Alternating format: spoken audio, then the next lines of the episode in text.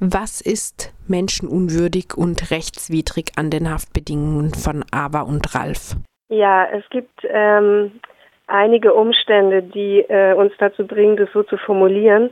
Äh, und zwar ist es eine, ähm, dass ähm, Briefe verspätet oder gar nicht äh, zugestellt werden, äh, also es quasi eine ähm, Kontaktsperre gibt, äh, dass auch äh, ganz grundlegende äh, Versorgung äh, nicht gegeben ist, wie zum Beispiel ähm, veganes Essen. Äh, und es sehr schwer war, das durchzusetzen überhaupt. Und ähm, dass äh, dringende Arzttermine äh, nicht genehmigt worden sind. Äh, das ist ja oft ein Problem in ähm, Justizvollzugsanstalten. Und das Schwerwiegendste wohl, äh, dass es auch keinen äh, Telefonkontakt zur Verteidigung gibt, äh, weil äh, mit der Begründung, dass ähm, sozusagen Telefonkosten zugestellt werden können, weil ja der wahre Name der äh, Inhaftierten nicht bekannt sei. Gegen welche Rechte verstoßen die Haftbedingungen?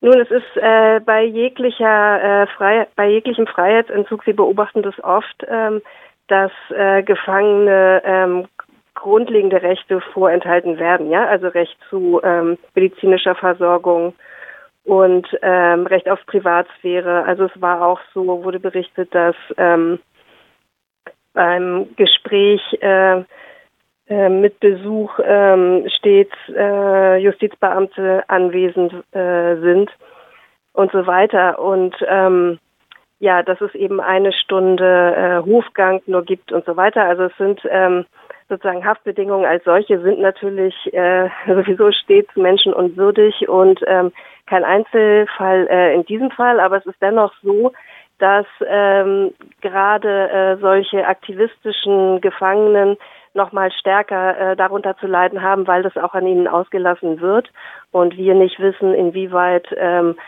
das auch äh, nochmal andere Ursachen hat, sozusagen ja von von der Justizleitung, von der ähm, Leitung in dem Gefängnis, das wissen wir nicht. Nochmal zur aktuellen Situation von Ava und Ralf. Die sind, du hast es schon gesagt, bereits verurteilt worden vom Amtsgericht Cottbus. Wofür genau und zu welchen Strafen? Ja, die sind äh, zu vier Monaten verurteilt worden und äh, die Untersuchungshaft sozusagen wird angerechnet, ja. Und äh, wichtig ist vielleicht, dass sie ohne Bewährung verurteilt worden sind, was ähm, nochmal besonders ist. Und sie sind äh, zu Hausfriedensbruch und Störung öffentlicher Betriebe unter anderem verurteilt worden. Das Urteil ist nun noch nicht rechtskräftig. Werden Ava und oder Ralf in Berufung gehen? Ich hatte gehört, dass es so ist, aber da wäre es auch gut, ähm, sich direkt mit den Unterstützerinnen zu in Kontakt zu begeben. Jedenfalls haben ihre Anwältinnen Haftbeschwerde eingelegt. Abschließend noch ein Blick über den Fall von Jens Schwalde allein hinaus. Die Proteste von Klimaaktivistinnen haben in letzter Zeit oft große Empörung ausgelöst.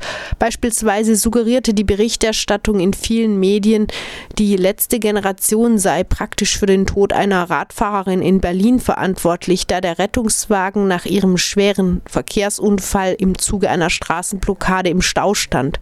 In eurem Statement macht die unfreiwillige Feuerwehr die Medien für die Zitat Hetzkampagnen gegen die Klimaaktivistinnen mitverantwortlich. Was hat das deiner Einschätzung nach für Folgen? Tendieren Polizei und Justiz möglicherweise durch eine hetzerische mediale Berichterstattung zu einem brutaleren Vorgehen gegen Aktivistinnen, wie hier in dem Fall von Ava und Ralf?